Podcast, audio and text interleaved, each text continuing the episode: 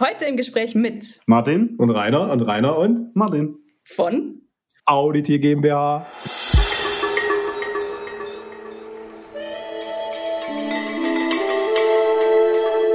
Jeder Handwerksbetrieb hat irgendwie so eine Art äh, Telefonschleife oder jetzt in neuer, in, in neuer Zeit auch vielleicht sogar Videos, in denen äh, der Chef irgendwie in die Kamera plaudert und äh, was von dem Unternehmen erzählt. Und jeder Moment, in dem akustisch etwas passiert, bildet ja das akustische Fremdbild eines Unternehmens. Wie klingt bei mir zu Hause eigentlich die Tür, wenn ich sie, wenn ich sie nicht geölt habe? Ich gewöhne mich dran. Und irgendwann ist diese quietschende Tür bei mir zu Hause das Pendant zu meinem Zuhause. Das heißt, ich lerne in dem Moment den Wert zu Hause mit diesem Sound lerne ich kennen wenn was gut gestaltet ist, dann nimmt man es eigentlich als selbstverständlich wahr. Also wenn ich den Klang höre, subtil, den ich erwarte, dann passt es für mich in der Situation. Es ist nichts Aufgesetztes. Und das ist das, was wir eigentlich versuchen immer anzustreben, dass es nicht irgendwie was ist, was stört oder was nicht der, der Erwartung entspricht, aber trotzdem die richtige Information transportiert. Es sind die Menschen, die das Allgäu prägen. Von der Unternehmerin zum Elbler, vom Sozialarbeiter bis zur Künstlerin. Ich bin Erika Dürr und spüre jeden Monat besondere Geschichten von besonderen Menschen aus der Region auf. Ich wünsche euch viel Freude bei dieser ganz persönlichen Reise durch das Allgäu. Herzlich willkommen zu der letzten Folge in diesem Jahr. Irgendwas ist dieses Mal anders, richtig? Den treuen Hörenden dieses Podcasts wird wahrscheinlich gleich der neue Sound aufgefallen sein. Der kommt aus der Feder von meinen beiden heutigen Gesprächspartnern und ist nicht nur einfach eine Musik, die für diesen Podcast komponiert wurde, sondern ist Teil der neuen Audioidentität für die Region Allgäu. Was das genau ist, wie so etwas entsteht und was die Herausforderungen für die beiden Markensound-Experten bei speziell diesem Projekt waren, das erfahrt ihr in den kommenden 30 Minuten. Viel Freude beim Zuhören. Zuhören. Ja, Martin und Rainer, herzlich willkommen im Podcast. Hallo. Danke, danke, dass wir dabei sein dürfen. Voll gut. Äh, ich, bei, der, bei der Vorbereitung auf einen Podcast ist mir eigentlich das Allerwichtigste die erste Frage. Und jetzt konnte ich mich so lange nicht entscheiden, welche Frage ich als erstes stelle. Deswegen überlasse ich euch jetzt die Entscheidung. Und zwar mit folgender Vorfrage. Fenster oder Foto? Fenster. Fenster. Okay, sehr gut. Dann fangen wir nämlich ganz klassisch an, weil normalerweise nehmen wir den Allgäu-Podcast ja immer in meinem Bus auf, aber wir sitzen nicht im Bus, wir sitzen sogar ziemlich weit entfernt voneinander und deswegen wäre jetzt erstmal meine Frage, wo sitzt ihr und was seht ihr, wenn ihr aus dem Fenster schaut? In Konstanz? Wir sitzen in Konstanz. Wir mussten äh, aus unserem Büro flüchten, weil nebendran gebaut wird und so, so Betonpfeiler in den Boden gerammt werden. Das wollten wir nicht auf den Aufnahmen haben. Deswegen sind wir jetzt in mein Arbeitszimmer zu Hause geflüchtet. Und wenn wir aus dem Fenster schauen, schauen wir auf ähm, fast lichte Bäume und auf den Spielplatz hinter den Häusern. Und wunderschöne Weinreben. Und das in Konstanz. Habt ihr den Wein schon mal getestet aus eurer Region? Ja, natürlich. Ja, natürlich. sehr gut. Okay. Bevor ich auf das ganze Thema einsteigen möchte, möchte ich erstmal noch kurz euch mitnehmen, woher ihr eigentlich kommt. Wie kommt man auf die Leidenschaft Ton? Naja, es, also ich glaube, das, das, das fängt bei bei einem, egal welche, welcher äh, Berufung oder welcher Profession man nachgeht, relativ früh an. Und zwar in der Kindheit mehr oder weniger. Da ist alles mehr oder weniger verankert oder in der, in, in der Jugend. Und bei mir war es jetzt so, ähm, dass die Leidenschaft für Musik recht früh geprägt wurde, und zwar in den Sängerknaben. Also ich wurde von meinen Eltern in die Sängerknaben in Überlingen äh, rein, reingesteckt sozusagen und durfte da die ja, das Thema Gesang wirklich sehr, sehr nah wahrnehmen, so mit gregorianischen Chorgesang und so weiter. Hab dann äh, parallel dann auch noch das äh, Instrument Akkordeon lernen dürfen. Ähm, auch sehr ungewöhnlich, äh, war aber sehr, sehr spannend. Also mit fünf, sechs sozusagen fing, fing sozusagen diese früh kindliche, musikalische, gesangliche Erziehung bei mir an. Und es hat sich weitergetrieben und wurde dann irgendwann in der Jugend zu Hip-Hop und Elektro-Rock, äh, weil man sich dagegen wehrt und hat dann keinen Bock mehr. Nach dem Stimmbruch war eh alles uncool, was in Richtung, also diese klassische Gesang, äh, Gesangsrichtung angeht. Ja, und dann tatsächlich äh, wurde ich äh, über ein Design, über mein Designstudium dem Thema Sounddesign näher gebracht. Also weil ich habe Design studiert in Konstanz, Kommunikationsdesign, ursprünglich eher grafisch ausgerichtet, weil ich immer Bock hatte auf Marken und äh, auf Design.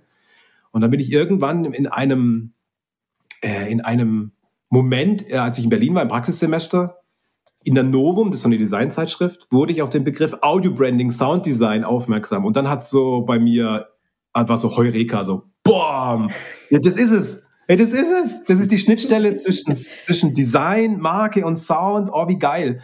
Und dann wusste ich, aber in dem Moment hat sich wirklich eine komplette Welt aufgemacht. In dem Moment wusste ich, ich muss das verfolgen. Ich muss das, das ist mein Thema, mein Thema, was mich die nächsten Jahre, Jahrzehnte verfolgen wird. Punkt. Und jetzt, ja, 20 Jahre später, ähm, tatsächlich, es war wirklich vor 20 Jahren, ähm, sind wir hier und dürfen ganz tolle äh, Leute, Menschen kennenlernen über unsere Projekte, tolle Marken akustisch begleiten. Also es ist wirklich äh, toll. Und Martin, bei dir? Genau, bei mir ist es eigentlich ähnlich. Also ich komme noch ein bisschen mehr vielleicht aus der Musik. Also ich habe Geige studiert an der Musikhochschule und bin also äh, bin Musiker und war auch lange Jahre im Orchester und saß in Opern, Operngräben und führe nach wie vor dieses, äh, diesen Beruf aus. Spielkonzerte, hauptsächlich Kammermusik mittlerweile und habe aber hier auch ein tolles Feld gefunden. Also das ist ähm, unheimlich spannend, das ähm, aus einer anderen Perspektive zu sehen, das Thema Musik, ähm, wie man das strategisch anwenden kann. Gerade das durch eine Designbrille zu machen, also wirklich ähm, sinnstiftend Musik zu produzieren, sich zu überlegen, was passt auf eine Marke, welche Überlegungen müssen wir da anstellen, dass die Marke gut repräsentiert wird, nicht nur visuell, sondern eben auch auditiv. Und ähm, bin dadurch hier rein geschlittert. Und jetzt, jetzt sitzen wir hier. Jetzt sitzen wir. Bevor, bevor ich jetzt noch tiefer nachfragen muss, was genau ihr da eigentlich macht und wozu man das auch braucht, äh, ganz kurz noch, wie habt ihr euch dann gefunden?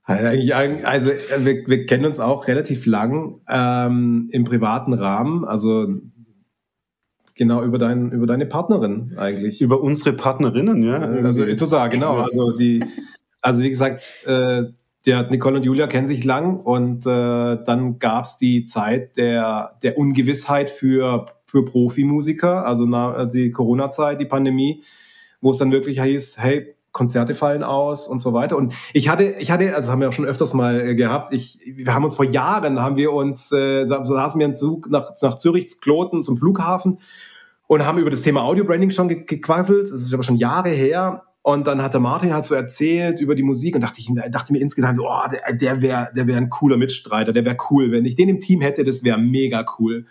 Aber habe den Gedanken relativ schnell wieder ab ACTA gelegt, weil ich gedacht habe, hey, der ist, der ist in, in Norwegen und der ist in Skandinavien als, als Profi-Geiger unterwegs. Keine Chance, ja, vergiss das mal. Und dann aber halt, wie gesagt, in dieser Pandemie kam halt die Situation hoch, dass es hieß, hey, wieso nicht? Ich frage ihn einfach mal, ob er irgendwie Bock hätte, irgendwie mal reinzuschnuppern, ob das nicht etwas wäre, was ihn vielleicht auch reizt. Ja, so.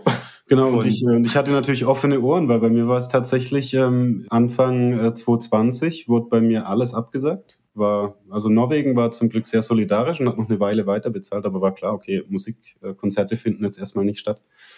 Und ähm, ja, und dann hat es aber so gut funktioniert und mir so Spaß gemacht, dass es jetzt dabei geblieben ist. Mhm. genau. Was ist, was macht ihr? Was ist Markensound? Ja, schlussendlich ist es der Versuch, eine Marke akustisch zu repräsentieren. Ich sage deswegen Versuch, weil es natürlich viele Möglichkeiten gibt für jede Marke, sich irgendwie ein akustisches Bild zu geben. Also wenn du dir vorstellst, jeder Handwerksbetrieb hat irgendwie so eine Art äh, Telefonschleife oder jetzt in neuer, in, in neuer Zeit auch vielleicht sogar Videos, in denen äh, der Chef irgendwie in die Kamera plaudert und äh, was von dem Unternehmen erzählt. Und jeder Moment, in dem akustisch etwas passiert, bildet ja das akustische Fremdbild eines Unternehmens. Also das hat jetzt nicht nur was mit großen äh, Industrieunternehmen zu tun, die TV-Werbung geschalten haben früher oder heute große Social-Media-Kampagnen und Influencer-Kampagnen machen, sondern das fängt sag ich, relativ klein an. Das heißt, der Sound einer Marke wird durch die Stimme eines, äh, eines Geschäftsführers zum Beispiel schon mal repräsentiert. Also da fängt schon an. Dann geht's weiter über die heute zum Beispiel oft verwendete für Elise äh, Telefonschleife, äh, die, die natürlich dann für, weiß nicht, für zigtausende von Unternehmen steht Und da fängt es an. Möchte ich eigentlich als Unternehmen für Elise sein oder möchte ich mir kurz Gedanken machen? Nee, eigentlich stehe ich doch für was anderes. Und die Frage, für was stehe ich eigentlich, das versuchen wir zu beantworten. Also in, in, in verschiedenen Richtungen. Das kann, das können Melodien sein, die man irgendwie, äh, die man komponiert und die etwas assoziieren sollen. Es können Geräusche sein, es können Instrumente sein, es können Musikstile sein, die man versucht für ein Unternehmen ähm, zu, zu prägen. Äh, die menschliche Stimme natürlich. Und manchmal ist es ein Konglomerat aus, aus, allen, aus allen Bereichen. Und man versucht eben, ähm, so gut es geht, die Markenpersönlichkeit akustisch zu repräsentieren. Das ist im Endeffekt was, was der Markensound tut und, und im Endeffekt, wir können alle nicht weghören, wegsehen ja, weghören können wir nicht. Das heißt, das ist eine, das ist fast eine zwingende Maßnahme für ein Unternehmen, sich damit zu, zu beschäftigen, wenn sie irgendwo akustisch präsent ist. Und das sind eigentlich nahezu alle Unternehmen heute, gerade durch Online und so weiter. Und dann geht's, Entschuldigung. Und äh, dann geht es auch noch weiter. Also das ist das eine Feld, das wir beackern. Und dann gibt es aber auch noch, wir nennen sie UX-Sounds, also Töne, die eine Rückmeldung geben oder ein Warnsignal sind, wo Unternehmen mehr und mehr jetzt auch erkennen, okay, das ist auch eine Möglichkeit, uns zu repräsentieren. Wenn ich ein, wenn ich ein wertiges Gerät einschalte oder eine Rückmeldung bekomme, okay, Bluetooth gekoppelt zum Beispiel, können das auch gut gestaltete Sounds sein und man hört, okay, das ist ein, das ist ein hochwertiges Gerät, das ist nicht einfach irgendein Piezo-Piep-Sound, sondern die haben sich da Gedanken gemacht und das ist das andere Feld, das wir auch noch uns zu Gemüte führen. Habt ihr so, habt ihr so Beispiele, die irgendwie dann doch jeder kennt, was Markensound ist? Naja, also, also ich glaube, die Klassiker sind sowas wie Netflix, Babam. Äh, heute, es wird also es ist sozusagen der es hat sozusagen das das Beispiel Telekom abgelöst in der letzten Zeit. Also heute wird oftmals äh, eher dieses Netflix-Beispiel gebracht als das ist typisch Audio-Branding, das ist eine akustische Wiedererkennung. Aber es geht man auch historisch auch ganz weit zurück, denkt man nur an oder Haribo macht Kinder froh und so weiter. Äh, früher wurde das oftmals genommen, eine Melodie, die man, also eine, ein Werbespruch, heute sagt man Claim dazu, aber das Werbesprüchle, das früher halt einfach vertont wurde, um es sich besser merken zu können. Ganz einfaches Rezept es gab dann in den 90er, End 90er Jahren gab es so diesen Wechsel von, wir, ah, das ist verstaubt. Also ein Jingle, also ein klassischer Jingle ist tatsächlich die gesungene Werbebotschaft, also das Sprüchle. Ähm, das, das ist alles verstaubt, das brauchen wir heute nicht mehr, wir brauchen jetzt nur eine Melodie.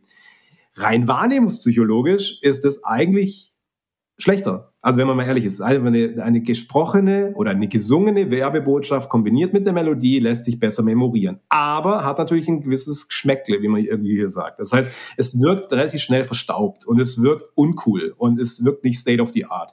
Es gibt so eine kleine, so ein kleines äh, Revival, habe ich so das Gefühl, was so kommen könnte, dass das Gesungene wieder zurückkommen könnte ähm, oder das Gesprochene. Aber das sind so, das sind so die typischen Beispiele, wirklich ganz alt. Äh, Try Wheaties ist zum Beispiel von 1900, ah, also 20er Jahre, 30er Jahre das erste Jingle, was es gab im Radio. Das heißt also seit den 20er, 30er Jahren ist eigentlich das Thema Sound und Marke ähm, in der Welt. Dann lass uns mal konkret werden, weil ihr habt nämlich auch den Markensound für die Allgäu GmbH entworfen.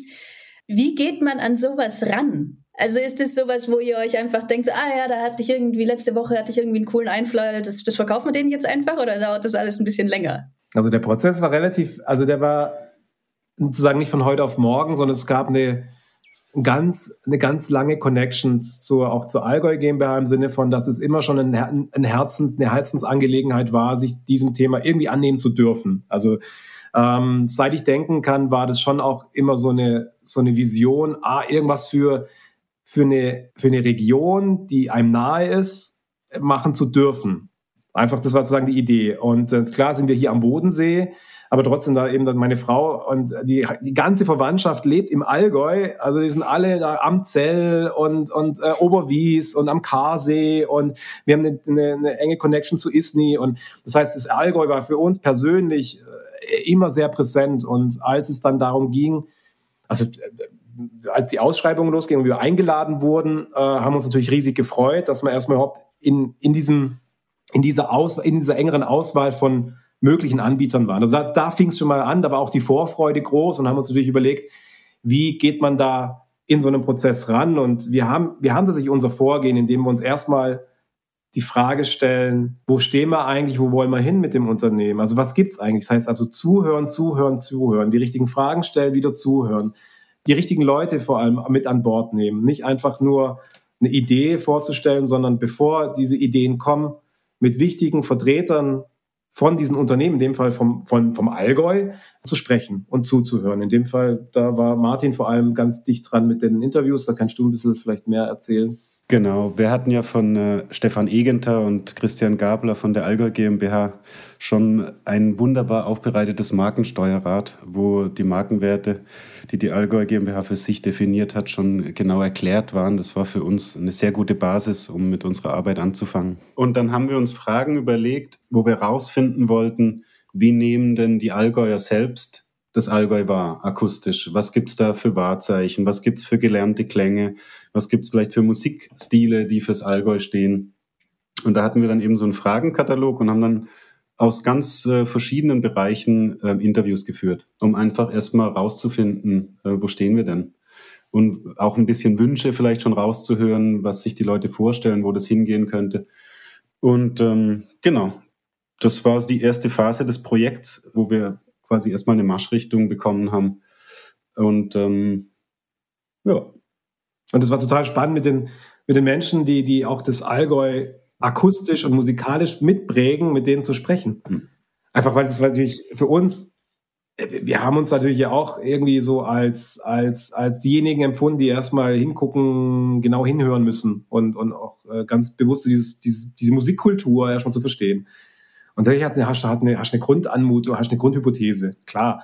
Aber die willst du natürlich irgendwie jetzt auch nicht einfach nur mal so in den, in den Raum schmeißen, sondern wir wollten halt hinhören. Und in diesen, in diesen Befragungen ähm, kam dann auch relativ schnell, kam so, kam so Muster raus, so Cluster, wie zum Beispiel, dass die Kuhstelle, Kuhglocke, eigentlich die Kuhstelle halt zum Beispiel etwas ist, was sehr, sehr prägend ist, was im, im Fremdbild eine große Rolle spielt. Dann natürlich die ganze, die ganze äh, ja, Blasmusik, Stadtkapellenkultur, äh, die in jede, jede Ortschaft hat ihre eigene Musikkapelle, ähm, was, was tief verankert ist, auch in der, in der jeweiligen äh, kommunalen Kultur. Und das waren wichtige Pfeile, auf denen wir da hier aufgebaut haben. Und dann Ping, im Ping-Pong und im Iterativen, wie man so schön sagen, also im, äh, im, im ja, im Ping-Pong-Prozess ja. dann gemeinsam mit, mit diesem Team, mit diesem Entscheiderteam wurden wir dann, ja, kam man dann von Schritt zu Schritt, von Entwurf zu Entwurf, haben uns immer mehr dem Sound angenähert, der es jetzt schlussendlich geworden ist. Eine Mischung aus einem traditionellen und einem sehr modernen Allgäu. So ist eigentlich im Endeffekt der, ja, es der kam, Weg. Es kam in den Interviews auch ein sehr schönes, ein schöner Begriff, das war Laptop und Lederhosen. Ja, genau. Und das, ähm, das fasst es eigentlich sehr gut zusammen, weil also es gibt diese Tradition, diese traditionelle Blasmusik und ähm, wo aber die Reise hingeht und auch der Geschmack war schon auch, waren solche Hybridformen, so aller Brassbanda. Mhm. Das ist wirklich also modernere Beats, aber trotzdem gespielt auf, auf traditionellen Instrumenten. Und das war dann eigentlich so das, das Rezept für die, für die Markenmusik, die wir dann komponiert haben. Wie lange hat das insgesamt alles gedauert? Zwei Jahre. Ja. Habt ihr nebenher noch andere Produkt, äh, Projekte oder ist das wirklich so alles nur noch blau, nur noch Allgäu? nee, nee, nee, es war, nee, es war natürlich auch ein bisschen so der Pandemie geschuldet, dass einfach gewisse Abstimmungen ein bisschen länger gedauert haben, wie, wie ursprünglich mal, mal äh, geplant. Aber nein, wir, wir, haben natürlich auch noch andere Projekte äh, verfolgt in, in der Zeit. Ähm, aber es braucht, halt, es braucht tatsächlich einfach, bis gewisse Dinge organisiert sind und dann auch soweit sind, braucht es, braucht es, braucht es oft so lang. Also auch in anderen Projekten haben wir teilweise Laufzeiten, die ähnlich lang sind. Hm. Ja, und da kam ja dann noch dazu, also in den meisten Fällen nehmen wir ja keine echten Instrumente auf. Also da wird die Musik digital produziert. Und in dem Fall waren aber wirklich Musiker im Studio gesessen und das diese ganzen Aufnahmen mussten koordiniert werden. Und dann wussten wir einfach auch, dass es eine Aufgabe ist, im Allgäu eine Akzeptanz für diesen Markensound ähm, zu bekommen. Also weil da, da gehen dann die Schmeck Geschmäcker auseinander und da eine gute Schnittmenge, eine gut abgestimmte äh, Schnittmenge zu finden, wo dann die Leute sagen, ja, passt für mich. Da wussten wir, dass es schwierig wird. Und ähm, mhm. ähm, haben wir lieber mal noch eine Feedbackrunde mehr und noch äh, Leute ins Boot geholt. Wir hatten ja auch ähm, also Profis aus, dem, aus, aus der Blasmusik mit an Bord und dann hatten wir noch einen Professor für äh, Musikpädagogik äh, mit an Bord, auch ein Allgäuer, äh, wo wir, die wir als Sparingspartner hatten. Und dadurch waren wir relativ abgesichert. Aber das ist natürlich ein Prozess, der dann Zeit nimmt. Dann braucht man da nochmal ein Meeting und genau. Gab es jetzt äh, bei der Arbeit für die Algo GmbH irgendwie besondere Herausforderungen im Vergleich zu anderen Projekten? Ich glaube, das Besondere an, an der Aufgabe ist, dass man nicht mit einem typischen Unternehmen zu tun hat. Also dass, dass, dass irgendwelche Dienstleistungen oder Produkte so im, im, im herkömmlichen Sinne äh, vertreibt und verkauft, sondern es geht um die Stärkung einer Region. Es geht darum, Arbeitskräfte, äh, sich für Arbeitskräfte attraktiv zu machen, für die, für die Menschen, die dort wohnen, attraktiv nach wie vor zu sein. Und das ist natürlich eine ganz, eine ganz andere Aufgabe und natürlich eine andere, ich sage jetzt mal in Anführungsstrichen Verantwortung, äh, wie es ist für ein Unternehmen. Und da geht man schon anders ran. Also wir haben schon viel mehr äh, mit, gerade mit diesen Vertretern, die, dieses, die, die diese Region repräsentieren, gesprochen, wie wir es sonst machen würden. Also sonst hat man normalerweise klassischerweise die, die äh, Markenwerte und über die Markenwerte kann man sehr viel ableiten, wie was musikalisch interpretierbar ist. Also ich sage jetzt zum Beispiel so äh, Innovation und bei Innovation kann man sich moderne Soundrichtungen vorstellen, das sicherlich das, Gegen, das Gegenteil ist von etwas Verstaubtem. Dann kann man sich fragen, ist es eine technische Innovation oder eher eine soziale Innovation? Also da kann man so ganz relativ konkret und systematisch vorgehen. Hier an der Stelle ist natürlich auch viel mehr Kultur ähm, äh, gefragt und auch mit dieses, dieses Verständnis für Kultur. Also von dem her würde ich sagen, ja, es war eine besondere Aufgabe, ähm, die aber auch besonders Spaß gemacht hat und die Freude gemacht hat. Wie gesagt, weil es halt ein Herzen, auch ein Herzensprojekt irgendwie war, das, äh, das man machen durfte. Ja. Wenn du sagst, Innovation klingt so und so, oder ist es eher was Technisches, eher was Soziales? Wie, wie kommt man darauf, wie was klingt? Also habt ihr das irgendwie, ich meine, ihr habt es ja offensichtlich wahrscheinlich weniger im Studium gelernt, sondern ich weiß nicht, geht ihr durch die Straßen und denkt ihr euch, ah ja, das Geräusch ist jetzt das ja. und das? Also du musst dir vorstellen, wir, wir sind ja alles wir, wir alle von uns lernen jeden Tag irgendwelche Dinge. Also wir lernen zum Beispiel, wie, wie klingt bei mir zu Hause eigentlich die Tür, wenn ich sie, wenn ich sie nicht geölt habe. Ich gewöhne mich dran. Und irgendwann ist diese quietschende Tür bei mir zu Hause das Pendant zu meinem Zuhause. Das heißt, ich lerne in dem Moment den Wert zu Hause mit diesem Sound lerne ich kennen. So. Natürlich kann ich es ölen und dann verändert sich das wieder, ja, da verändert sich auch der Sound. Ähm, aber im Prinzip ist es genau das. Wir haben über die Jahrzehnte, über die Jahrhunderte, haben wir irgendwelche Musikstücke, Melodien, äh, Harmonien äh, gelernt und auch gelernt zuzuordnen. Wie klingt Trauer? Oder wie klingt etwas Fröhliches? Dann, dann, dann, dann, dann. Das nennt man Affektenlehre. Und die Affektenlehre ist zum Beispiel ein ganz einfaches, in Anführungsstrichen, Vehikel, wie man, wie man Ausdrücke, also wirklich emotionale Ausdrücke musikalisch interpretieren kann, hat viel was mit Bewegung zu tun, wie sich ein Mensch bewegt. Bewegt er sich hektisch, bewegt er sich äh, tragend, langsam. Und das haben wir ja auch in der Musik seit Jahrhunderten. So, das ist, sag ich mal, ein Pfeiler. Dann haben wir gelernt, dass zum Beispiel ein Dödin für Bestätigung äh, steht. Das haben wir über die Computerindustrie, über die, über die Computerzeitalter äh, von äh, 386er, Amiga, Super Nintendo bis heute in den modernen Computerspielen einfach gelernt. Das heißt, wir sind permanent auf Aufnahmemodus als Menschen und lernen jeden Tag. Was wir jetzt machen, ist, dieses gelernte Wissen zu aktivieren. Also wir stellen uns die Frage, was kann jetzt stereotypisch für Tradition, für Innovation, für Pflichtbewusstsein, für Stolz, wie auch immer ähm, äh, interpretiert werden. Und da gibt es sehr, sehr viele Muster, sehr viele gelernte Sounds, Melodien, Geräusche, Stimmen und so weiter, die man aktivieren kann. Und das ist das Erste, was wir machen. Wir filtern das Gelernte mit dem, was das Unternehmen, mit dem, was sich das Unternehmen repräsentieren möchte. Und das machen wir tatsächlich relativ systematisch und da haben wir auch so Online-Tools, äh, wo dann wirklich die Kunden und die Leute und die, die an dem Projekt beteiligt sind, wirklich Sounds anhören dürfen und sich in diese Welt äh, auch, auch einlassen dürfen oder müssen und dann auch bewerten. Das heißt, diese, diese Vorauswahl wird auch tatsächlich übers Hören geschaffen. Also nicht, das, wir bleiben dann nicht auf dieser äh, formalen Ebene der Wörter, sondern wir steigen in die Musik ein. Aber natürlich machen wir eine, Vor eine Vorauswahl. Und so nähern wir uns jetzt Schritt für Schritt, äh, Stufe für Stufe einer möglichen Sound-Identität. So kann man sich vorstellen. Genau, und, und wie, wie in jedem Designprozess versucht man oder strebt natürlich auch was an, was man am Ende gar nicht mehr wahrnimmt. Weil wenn was, wenn was gut gestaltet ist, dann nimmt man es eigentlich als selbstverständlich wahr. Also wenn ich den Klang höre, subtil, den ich erwarte, dann passt es für mich in der Situation. Es ist nichts Aufgesetztes. Und das ist das, was wir eigentlich versuchen immer anzustreben, dass es nicht irgendwie was ist, was stört oder was nicht der, der Erwartung entspricht, aber trotzdem die richtige Information transportiert. Man kann natürlich an der Stelle sagen, man überlegt sich erst, wie ist die Charakteristik des Unternehmens. Wenn ein Unternehmen zum Beispiel laut ist, ist es natürlich auch dementsprechend im Sound auch laut und schreierisch. Wenn es eher zurückhaltend ist und leise, ist es auch im Sound dementsprechend. Das heißt also, diese, dieses Verhalten einer, einer Marke oder eines Unternehmens spielt eine ganz große Rolle. So wie wir auch. Wir haben unsere eigene Stimme, unsere eigene Art und Weise, wie wir schwätzen, wie wir uns ausdrücken. Und so ist es im, im, im Markensound eigentlich auch. Die Frage, die ihr vorher als erste Frage hättet auch auswählen können, war ja die Sache mit dem Foto. Weil da habe ich mich nämlich bei der Recherche gefragt, wie läuft es eigentlich bei euch im Urlaub? Macht ihr eigentlich Fotos oder macht ihr Tonaufnahmen?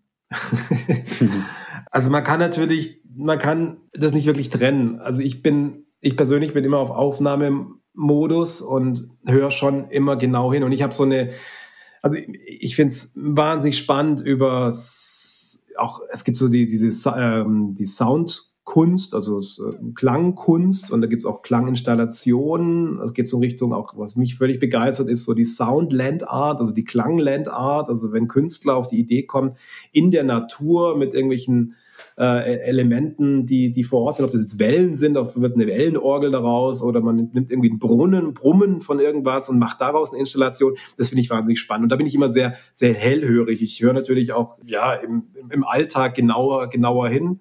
Aber es ist jetzt nicht so, dass man mit dem Aufnahmegerät rumlaufe. Ich, irgendwie mit dem Zoom H4 die ganze Zeit irgendwie alles, ah, das muss ich kurz aufnehmen. Nee, wobei das auch schon passiert ist. Also ich irgendwie kurz das Handy geschafft habe, oh, das ist total geile Sound, den muss ich jetzt irgendwie aufnehmen. Das passiert schon. Ja. Aber nicht ganz so nerdy. Also ich glaube, es ist eher, dass man es so innerlich ein bisschen abspeichert, dass man, dass man irgendein cooles, eine Geräuschkulisse hat oder ein, ein Geräusch und ähm, das dann innerlich abspeichert. Und wenn wir dann im Team in der, in der Ideation sind für ein, für ein Projekt, dann kommen solche Sachen, das kann man dann wieder abrufen. Aber es ist jetzt nicht so, dass da jeder mit seinem Aufnahmegerät sitzt und sagt, hier, guck mal, das habe ich da 1998 in Paris aufgenommen. das, Sorry. Stimmt, das, ist echt, das ist, das ist echt ein, das, das, stimmt. Das ist wie so ein Schlüsselreiz, den man hat. Man ist in irgendeiner Situation drin. Ja. Also keine Ahnung, wenn irgendwie Kinder unterwegs sind, dann guckt man irgendwie, dann sieht man nur noch schwangere Leute. Wenn irgendwie Kinder da sind, sieht man überall nur, nur noch Kinderwägen. So, oder wenn man im Projekt dran ist, wie zum Beispiel jetzt im Allgäu und man hat sich mit der, mit der, mit der Kuhschelle äh, auseinandergesetzt, habe ich überall nur noch Kuhschellen gehört, also mhm. gefühlt. Ja, in jedem Song, weil nämlich die Cowbell äh, omnipräsent ist. Und, also es stimmt schon, es ist im Sound dann schon so. Wenn man dann ein Thema hat, mit dem man sich gerade beschäftigt, dann äh, ist der Reiz oder die Aufnahme, der, ja, ist, hat man einen anderen Schlüsselreiz. Ja, das, das stimmt. Hans Zimmer, der äh, einer der größten Komponisten, Filmkomponisten unserer Zeit, hat mal irgendwo erzählt, dass er gerne bei Premieren oder generell im Kino in äh, gar nicht unbedingt in seine Filme geht, aber in die Toiletten, wenn ein, einer seiner Filme läuft, um dann zu hören, ob jemand seine Melodie pfeift. Weil das ist für ihn die größte Bestätigung, dass es funktioniert hat. Und da habe ich mich gefragt, äh, bei euch ist es ja ein bisschen subtiler. Ihr, ihr könnt ja nicht, also ihr, ihr wisst ja auch irgendwie nicht so richtig, wo jetzt euer Sound gespielt wird, euer Ergebnis. Habt ihr irgendwie Momente, in denen ihr eure oder in denen ihr die Wirkung von eurer Arbeit irgendwie erlebt? Permanent, permanent. Das ist tatsächlich jetzt so, wenn die ersten Layouts Leuten vorgestellt wird oder mal vorgespielt wird, die damit gar nichts zu tun haben und die dann nachher wirklich zwei Stunden später immer noch diese Melodie pfeifen. Tatsächlich ist äh, passiert genau das. Ich hatte letztens auch ein total äh, nettes Gespräch mit einem mit einem Kunden in Berlin. Da hat die Mitarbeiter mir auch erzählt, dass sie letztens, es war für so einen Lautsprecherhersteller, also für Teufel kann man auch nennen, also äh, nicht verboten, also äh, für die äh, Teufel-Lautsprecher haben wir eben die, die Soundidentität gemacht und zum Beispiel, wie klingt's, wenn man irgendwie den Teufel ähm, Bluetooth-Speaker anschaltet, dann kommt irgendwie so ein ganz charakteristischer Sound, der irgendwas ist zwischen Synth und Rock, also so ziemlich ziemlich cooler Sound. Ähm, den kannst du aber nicht imitieren. Aber sie hat im Sommer halt ab und zu mal diese Bluetooth-Box gehört. Also sie war dann auch irgendwo in einem im Park irgendwo in Berlin und hat einfach die Box gehört, an der sie selber beteiligt war. Und hat davon geschwärmt, wie toll das war, dass sie ihre eigenen, also ihr eigenes Produkt sozusagen gehört hat. Wie schön. Da habe ich gedacht, ah, cool, cool. Das ist echt, das ist echt was, was sehr schönes. Das ist ein bisschen abstrakt. Das ist nicht nachpfeifen, aber es ist so dieses Wiedererkennen im öffentlichen Raum. Und das ist dann schon cool. Ja. ja und wir merken es schon auch bei uns, bei uns selber. Also wenn wir in einem, in einem Projekt drin sind, dann hört man auch den Kollegen manchmal am Computer gerade in sich gekehrt, aber der summt immer noch eine Melodie von irgendwie von zwei Stunden davor und da merkt man es schon auch bei sich selbst. Okay, funktioniert. Mhm. Ja. Könnt ihr zufrieden sein mit eurer Arbeit oder denkt ihr euch auch jetzt noch, wo das Projekt abgeschlossen ist, so, ach, das hätte man noch anders, besser machen können? Nee, also, es, also ich würde wirklich sagen, wir haben das Richtige gemacht und vor allem wir haben den richtigen Weg gewählt, also auch mit den richtigen Leuten. Wir hatten die richtigen Leute einfach mit, mit auf dieser Reise. Und ich glaube, das ist das, das, das, was mir hängen geblieben ist in diesem Projekt, ist gar nicht mal der Sound, sondern das, was mit den Menschen und uns sozusagen auf, der, auf dem Weg passiert ist. Auch diese, die, die Diskussion, die wir auch hatten. Jeder hat, glaube ich, was gelernt. Also jeder der Beteiligten hat etwas gelernt. Wir haben was gelernt. Alle Vertreter, die mit dem Projekt dabei waren, haben was gelernt ich glaube auch, dass, dass die, die, die Verantwortlichen von der Allgäu GmbH auf jeden Fall auch stolz sind auf das Projekt. Ich meine, jetzt haben wir einen Red Dot gewonnen zum Beispiel, äh, oder die Allgäu GmbH hat einen Red Dot gewonnen für, für dieses Projekt, was ja auch eine, eine, eine Wertschätzung ist, auch von anderen Expertinnen, die in dem Bereich unterwegs sind. Und ich glaube, da wird noch einiges mehr passieren. Die, das Allgäu hat jetzt eine akustische Identität in der Marke. Wie geil. Also ich glaube, wir sind, also zumindest mal aus, aus meiner Perspektive ist es, ja, es ist voll gut geworden und es, es ist das Richtige geworden. So, ja. Ja, würde ich, würde ich auch unterstreichen. Also wir haben ja bei verschiedenen Veranstaltungen den, den Markenklang auch vorstellen dürfen und konnten dann direkt Reaktionen abfangen von Leuten, die davor noch nicht, die nicht im Prozess waren, die nicht damit in Berührung waren. Und da war eigentlich durchgängig die Meinung, dass die so ein bisschen Angst hatten, dass irgendwas, eine verstaubte, ein verstaubtes Blasmusiklied dabei rauskommt und dann überrascht waren, dass es nicht so ist. Und ähm, wir, wir haben jetzt auch nicht nur einen Track gemacht, wir, also es gibt ja äh, verschiedene Varianten von diesem Track, den wir gemacht haben. Also von wirklich traditionell bis hin zu wirklich experimentell. Und das hat den Leuten gefallen und die und man hat an den Reaktionen gemerkt, ähm, dass wir, dass wir die richtige Arbeit gemacht haben. Die haben gemeint, das ist super, wir, wir erkennen uns wieder in dieser Tradition, aber ihr habt es geschafft, auch so viel Moderne reinzupacken, damit, dass es das moderne Allgäu auch widerspiegelt. Und was anderes noch, bei der Music Mixer, den wir gemacht haben, wenn man da auf Play drückt, dann läuft es in Endlosschlaufe. Und ich habe mich total oft ertappt beim Arbeiten, dass der, der war in irgendeinem Tab offen im Browser und lief dann so. Und irgendwann nach einer Stunde habe ich gemerkt, dass der Track immer noch läuft.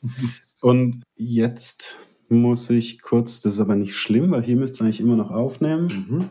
Kein Problem, wir sind immer noch, wir sind immer noch am Start.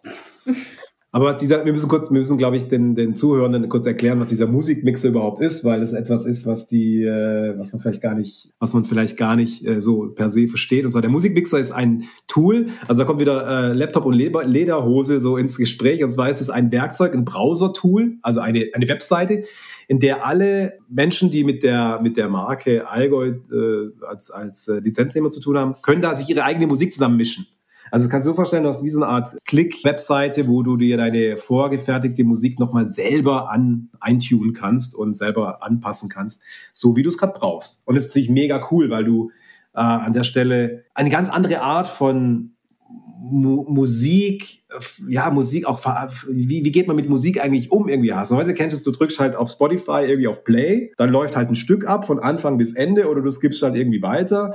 Oder wenn du jetzt irgendwie heute irgendwie für ein, für ein Video äh, eine Musik äh, auswählst, dann gehst du halt irgendwie auf einen Anbieter, keine Ahnung, auf irgendeinen äh, Stock-Music-Anbieter oder du hast halt ein fertiges Stück als von, ähm, von einem Tonstudio oder eben von einer Agentur. Aber bei uns ist es nicht so, das ist auch dieses Besondere, was glaube ich auch den äh, Leuten, die danach auch diesen, diesen Allgäu-Sound erleben durften, so, so die Augen und die Ohren aufgemacht hat, so, oh, das ist ja ein voll dynamisches Soundbild. Also das ist ja gar kein festes Musikstück, sondern ich, das ist ja sozusagen einfach äh, wahnsinnig interaktiv und ich kann da was ganz Neues draus schaffen. Das ist ja mega abgefahren. Also es ist eine ganz andere Art von, ähm, ja, von, von Musik, wie man sie irgendwie ähm, sonst irgendwie halt nicht kennt. Ich hoffe, wir müssen gerade mal hier kurz, ähm, ich hoffe, dass das die ganze Zeit noch aufgenommen hat.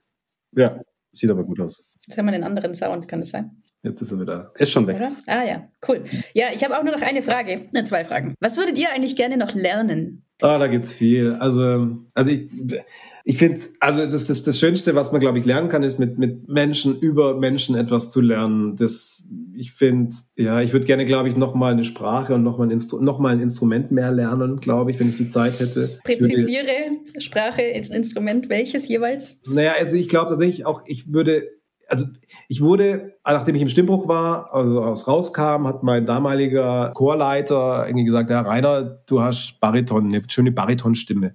Daraus könntest du eigentlich was machen. Du müsstest es eigentlich verfolgen. Und ich so, nee, meine ich, habe dann, hab dann Hip-Hop gemacht und habe dann Sprechgesang verfolgt. Und ich glaube, dieses Thema Gesang würde mich wieder reizen. So, da, wenn ich da Zeit hätte, da wieder reinzugehen, mich da wieder ein bisschen, ähm, da was zu lernen, auch im ja, ja, mit, mit Abstand äh, zu, zu dieser klassischen Gesangsrichtung. Das würde mich, glaube ich, reizen. Und dann, oh, das ist, eine, das ist tatsächlich etwas, wo ich echt schon lang, schon lang, lang, lang überlege, ich will endlich mal mein, mein Kinderbuch weiterschreiben. Also ich, tatsächlich ist das was, hat gar nichts mit Sound zu tun. ähm, das ist aber tatsächlich etwas, das, äh, das nehme ich mir schon lang vor, habe es im Sommer mal angefangen, aber das würde ich einfach, das würde ich einfach gerne weiterverfolgen. Einfach mal so eine, so eine Kindergeschichte im Kopf äh, welche ich meinen Kindern immer zum, zum Schlafen gehen äh, Freestyle erzähle sozusagen. Und das schreibe ich mir immer auf und würde es ganz gerne endlich mal manifestieren und äh, in, in was Geschriebenes bringen. Ja. Das ist so, ja, und ich würde gerne lernen, wie das geht. Also das Schreiben, wie geht das? So, das würde ich gerne lernen, ja. Und welche Sprache würdest du noch gerne lernen? Ich, also ich würde, glaube ich, das kann ich, das gar nicht sagen. Kann ich gar nicht, ich kann, das kann ich mhm. gar nicht fest sagen. Aber ich glaube, wenn ich die, kann es nicht sagen. Ja. Jetzt, ja. ja. Also bei mir wäre es auf jeden Fall auch ein Instrument. Ich würde, ich würde wirklich gerne richtig Klavier spielen lernen. Also ich, ich hatte das als Pflichtfach im Studium und habe mich da so durchgeschummelt, ganz ehrlich.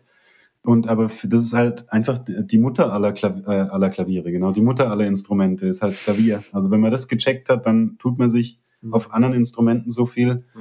einfacher. Und ich bewundere Leute, die das wirklich ähm, die da die Hirnhälften trennen können und einfach wirklich gut Klavier spielen können. Und ja, Sprache. Sprache würde ich schon, weiß nicht, ich würde vielleicht gern Chinesisch können. zum Beispiel. Das ist halt so eine Mammutaufgabe, an die wird man sich niemals rantrauen mhm. irgendwie. Aber Chinesisch.